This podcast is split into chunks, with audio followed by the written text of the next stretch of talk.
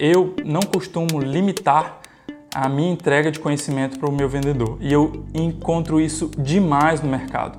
Os meus pares, os meus concorrentes, as pessoas que eu converso, as empresas que eu ajudo, as empresas que eu já contratei, tem um mito muito grande de um medo desse vendedor sair do teu negócio e ir para o teu concorrente, então você vai limitando ou passando em conta gotas as informações.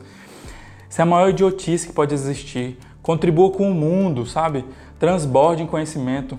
É, mira no teu vendedor e fala: você, eu vou te preparar ao ponto que você daqui a alguns meses vai poder abrir uma empresa igual a minha, ser uma filial ou ser um concorrente meu. Esse cara ele tem que estar nesse nível.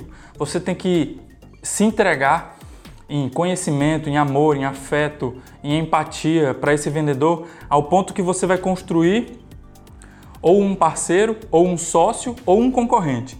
E não tenha medo disso. Isso chama semeadura. Isso chama semeadura. E a semeadura, você planta coisa boa, você colhe coisa boa.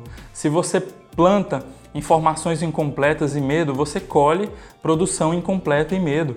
Você colhe resultado mais baixo.